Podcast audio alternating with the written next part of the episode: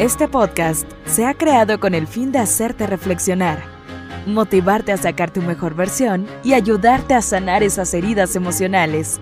Aquí está el Shop de Vida con Fer Rodríguez. En estos tiempos, muchas veces ya no estamos dispuestos a tener una relación de verdad. Le tememos al compromiso.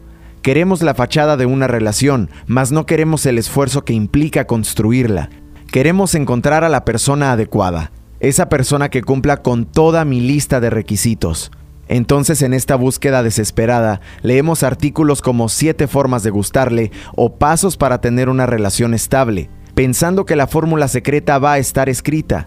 Buscamos una relación sin esfuerzos, en la que no me cuesta trabajo nada, una relación egoísta donde solo buscamos nuestra propia satisfacción. Y hablo de satisfacción en todos los aspectos. Queremos a alguien que nos dé la mano, pero no queremos darle el poder de hacernos daño. Buscamos una persona que cubra todas nuestras necesidades, pero si tú no cubres las de tu pareja no importa. Somos tan egoístas que ni siquiera nos damos el tiempo de ver qué es lo que al otro le hace falta o simplemente detenernos a cuestionarnos, ¿qué le estoy haciendo sentir a mi pareja? Queremos que nos necesiten, mas no queremos necesitar a nadie. Hoy en día queremos promesas, pero no un compromiso real. Queremos celebrar aniversarios, pero sin los 365 días de esfuerzo. Queremos a alguien con quien pasar los domingos, pero no estamos dispuestos a sacrificar los viernes de amigos.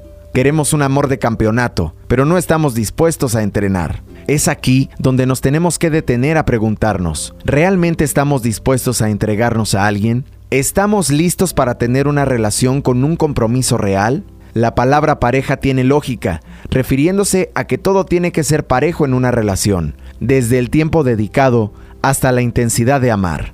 El tener una relación no es algo que se pueda planear o diseñar, pero en lo que sí se puede trabajar es en construir una relación recíproca, donde ambas partes se sientan plenos, sientan que no están haciendo un esfuerzo por complacer a la otra persona.